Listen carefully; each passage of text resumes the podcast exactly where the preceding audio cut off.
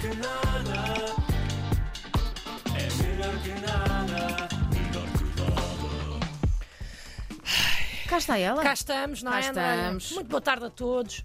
Os nossos ouvintes que vão no carro. Eu hoje vou, vou direto ao assunto. Ok. Vou falar de um momento que, pá, pelo menos eu considero muito embaraçoso, que é o momento em que começamos a contar uma história. E nós estamos entusiasmados com aquela história. Nós amamos aquela história. Nós sabemos que a história é boa e que vai ter graça. Então começamos cheios de pica, começamos ali a dar contexto da história, não é? que faz falta para mostrar o quão ficha é a nossa história. Até nos perdemos um bocadinho, porque a história é tão boa, tão boa, e perdemos ali no contexto. E o problema é, quando chegamos à parte fixe, parte boa da história, reparamos que ninguém está a ouvir. Já te aconteceu, Andreia? Andreia? Andreia? Ah, desculpa, desculpa. ah, o que é que estavas a dizer? Ah, se já te aconteceu estares a contar uma história muito, muito gira e de repente apercebes que nenhuma das pessoas com quem estás está a ouvir, seja porque não usaste o tom certo, ou porque a história não é interessante o suficiente, ou então porque alguém nos interrompe. Hum, Já, já me aconteceu, já, já me aconteceu. Acho que sim, acho que, aliás, até já aconteceu a toda a gente. ah, ah, mas sabes ah, em que momentos é que me aconteceu mais? Pronto, já te aconteceu, Quando já eu- percebemos, e é muito chato. É, é, e é por isso que eu queria ajudar a resolver esse momento. Desculpa ter interrompido, Não, mas não. quer dizer. Bem, porque isto a mim acontece muitas vezes, não é? Às vezes estou ali entusiasmada, vou contar a história e de repente olho para a mesa e não tenho corno.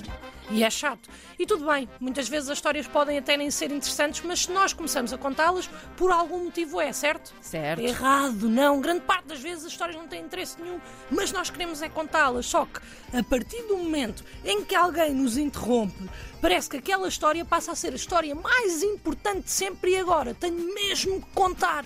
É uma questão de orgulho. não é? Sim. É uma questão de orgulho. É eu orgulho tenho que só. contar esta história. É verdade. Exatamente, portanto, a dificuldade que eu, pel- pelo menos eu sinto, é eu nem sempre encontro forma de voltar ao momento de início da história, seja porque alguém agora está a contar uma história diferente ou porque o tema mudou completamente. Portanto, o que eu quero fazer hoje é dar três dicas para vocês conseguirem voltar imediatamente à vossa história e, por conseguinte, voltarem a ser o foco de todas as atenções das pessoas que vocês amam, porque no fundo é só isso que nós queremos, não é, André? Estás aí?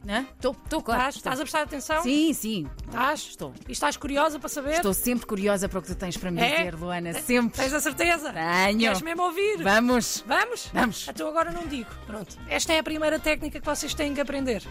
É mesmo assim. Pronto. Se vocês estão num grupo que nunca vos, deixem, nunca vos deixa falar, têm que utilizar este clássico, que é dão um contexto muito vago, sem grandes pormenores, e depois quando as pessoas estiverem enganchadas na vossa história e ansiosas por saber e loucas de curiosidade, vocês dizem, ah, afinal não me apetece falar, e levantam-se e vão-se embora. E Até podemos pôr aquele ar carregado. não é? Exatamente, pesado, um ar pesado. E apetece. levantam, mas têm que ir embora. Para que- isto resultar, na minha, Ok. na minha fantasia, É até, assim. se dá- até dão um pontapé numa cadeira.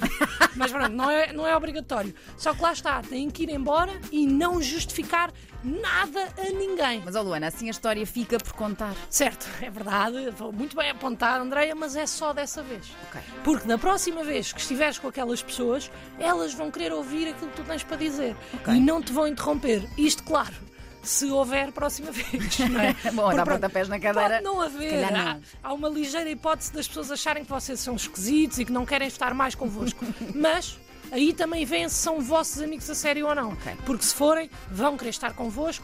Epá, e à partida vão ouvir a história que vocês têm para contar. Pode ser que o risco compense. E tu já sabes, Andrei, que a vida é feita de riscos e quem não arrisca não petisca, que é uma frase da minha autoria. Não, conforme... não é, não é. Claro que é, é, Claro que é. Tu, mas queres provas? Eu tenho provas. Quero, claro. Pronto, então eu dou-te, mas não é agora, não me apetece falar sobre isso. Agora Ah. estou aqui a dar dicas e temos que saber escolher as nossas batalhas, Andreia. E esta é a técnica número 2. Ok.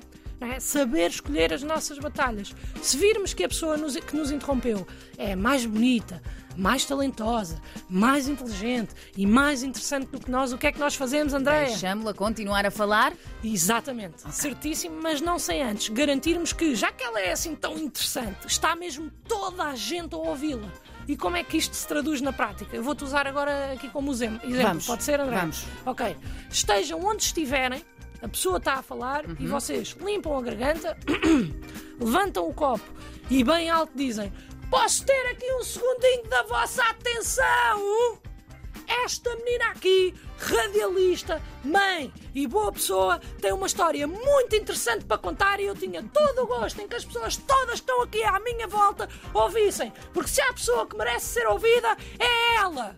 E depois fazem silêncio. Impecável. Silêncio que é como quem diz pressão, diz assim, vá, anda lá, Andréia, conta. Anda Tá lá, E Andréia, é mesmo conta lá tá- para uma histó- contar?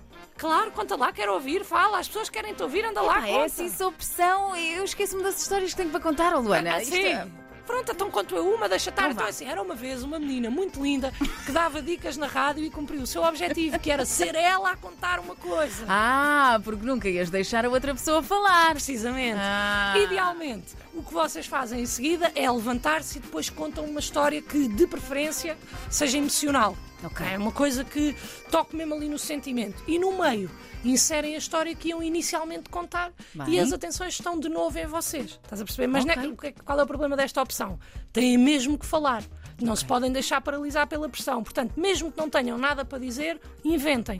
Tive uma infância difícil, não tinha que comer e tirava da, da minha boca para dar à dos meus irmãos. Depois fomos criados por lobos e andávamos na luta pelo Iron Throne e cortaram a cabeça do meu pai, penduraram na muralha do castelo e depois eu tive que caminhar durante o inverno em Lisboa, que toda a gente sabe que é impossível porque a calçada escorrega, porque a calçada escorrega. e é importante que no meio destas histórias vocês metam detalhes, não é, para a história, caso seja inventada, ser credível, não é? Uhum. Mas essa história, por acaso, ah, ah, estava a soar-me familiar. Eu acho que já percebi de onde é que a tiraste. Sim, da minha Ah, biografia, saudades da minha mãe, a Loba Stark Sénior, portanto, enfim, saudades dela. Enfim, enfim. Qual é a Exatamente. terceira dica, Luana? A terceira dica é muito simples, Andréia. Vocês começam a contar a história, percebem que ninguém está a prestar atenção e percebem que têm que agir. E o que fazem é respiram fundo, sorriem e logo de seguida atiram um copo de água à cara de, à cara de um dos vossos amigos. Aguardam alguns segundos e aqui é uma questão de sensibilidade, não é? Porque não pode ser muito tempo, que é para ninguém vos questionar. E logo a seguir começam. Bem, como eu estava a dizer, e contam a vossa história como se nada fosse. Se alguém vos perguntar porque é que vocês fizeram aquilo, vocês respondem: aquilo o quê? Então, estás parvo o quê? E continuam como se nada fosse. E ainda julgam os vossos amigos pelas perguntas péssimas que eles estão a fazer face à história incrível. Mas tu alguma Vocês vez estão a contar. experimentaste, oh, oh, Luana, a fazer alguma destas coisas? Oh, André, mas tu achas. Epá, agora também, também às vezes. Tu achas que eu ia falar sem conhecimento de causa? Acho que sim. E achas muitíssimo bem, mas eu cá estou para analisar como a Dona Helena, estudar hipóteses. Isto até é um pouco mais de, de filosofia, digamos. Pronto, eu percebes? gostava, eh, francamente, de dicas um bocadinho mais fazíveis. Vá. ah, Ok, é também és exigente, não é? És exigente, mas como dicas fazíveis eu deixo partir um copo, atirar uma mesa ao ar, gritar com as pessoas, ou então dizer: Olha lá, desculpa lá, tu não me viste, tu não viste que me interrompeste, mas estás parvo, ok? E mandas um estalo na cara da pessoa. Oh, Luana, vá, pronto. Mas também isso não são bem dicas. eh, Pois não, não são, não. Mas pronto, olha, é melhor que nada. Melhor que